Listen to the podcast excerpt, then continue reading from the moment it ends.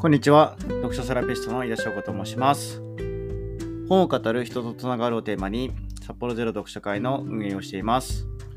また、ブログ、SNS やポッドキャスト等の発信活動を通して、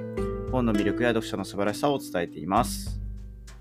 2023年12月の21日に札幌文化芸術交流センターで行われましたアーティストトークに参加をしました。この日登壇されたのは写真家の浅田正史さんでした。えっと、私はまだ見れていないんですけども、映画朝だけの原作となった、原案となった方であります。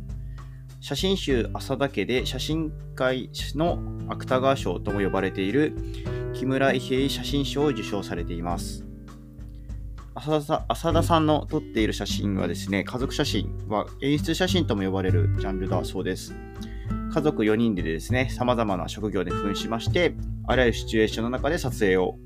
行っています。えっと、家族写真を撮るきっかけとなったのは、学校時代の課題にありまして、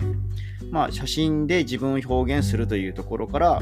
まあ、一生のうちに1枚しか写真を撮れなかったらどうするかと考え、家族を撮りたいとなったのがきっかけとのお話をされていました。また東日本大震災の際には写真洗浄のボランティアにも参加されたというふうにお話をされていました。スマートフォンですとかデジカメで手軽に写真が撮れるようになった分、手元にプリントして残すという写真は少なくなりました。写真というものを残しておくことも未来のために残しておく手段であるということがとてもよく分かりました。まあ、大切な写真というのはプリントをして残しておこうというふうに私はお話を聞きながら考えました。で、浅田さんのおすすめはですね、年末にですね、今年の10枚を選んで印刷するというものでした。まあ、それをカンカンに入れておいて、置くといったところをお話しされてました。まあ、10年経てばそれは100枚になりますし、100枚の思い出を見返すことができます。えーと、トークイベントの際に購入しましたアルバムの力増補版赤赤社には、えーとその場でサインをいただきました。またイベントの最後には写真撮影もさせてもらいまして、まあ、とても思い出に残るイベントとなりました。ま、イベントでアルバムの力を購入しまして、後日写真集の草だけとエッセイであります家族写真はほにゃららであるという3冊を購入して読みました。なかなかまあ、あの話の中で重複しているところはもちろんあるんですけども、いろいろな視点で、まあ、写真というものを見て、浅田さんの写真もっと見ていきたいなというふうに思いました。はい、最後まで聞いていただきましてありがとうございます。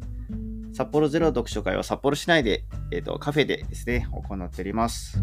で、先日、円錐書店の会がありまして、今月の1月の19日にブランブックスカフェでも開催をしていきます。まだ、えっと、あと2名ほど募集をしていますので、ご興味のある方は概要欄のですね、ホームページの方から、えっと、詳細を確認いただいて、お申し込みをいただければと思います。まあ、紹介していただく本のジャンルは自由ですので、私は前回今日紹介した朝田家を紹介したんですけども、まあ、小説でも大丈夫ですし、まあ、ビジネス書や実用書でも大丈夫です。何でも好きな本をお持ちいただいて、ご紹介をいただければと思っております。はい。ではまた次回も楽しみにしていてください。読書セラピストの井田翔でした。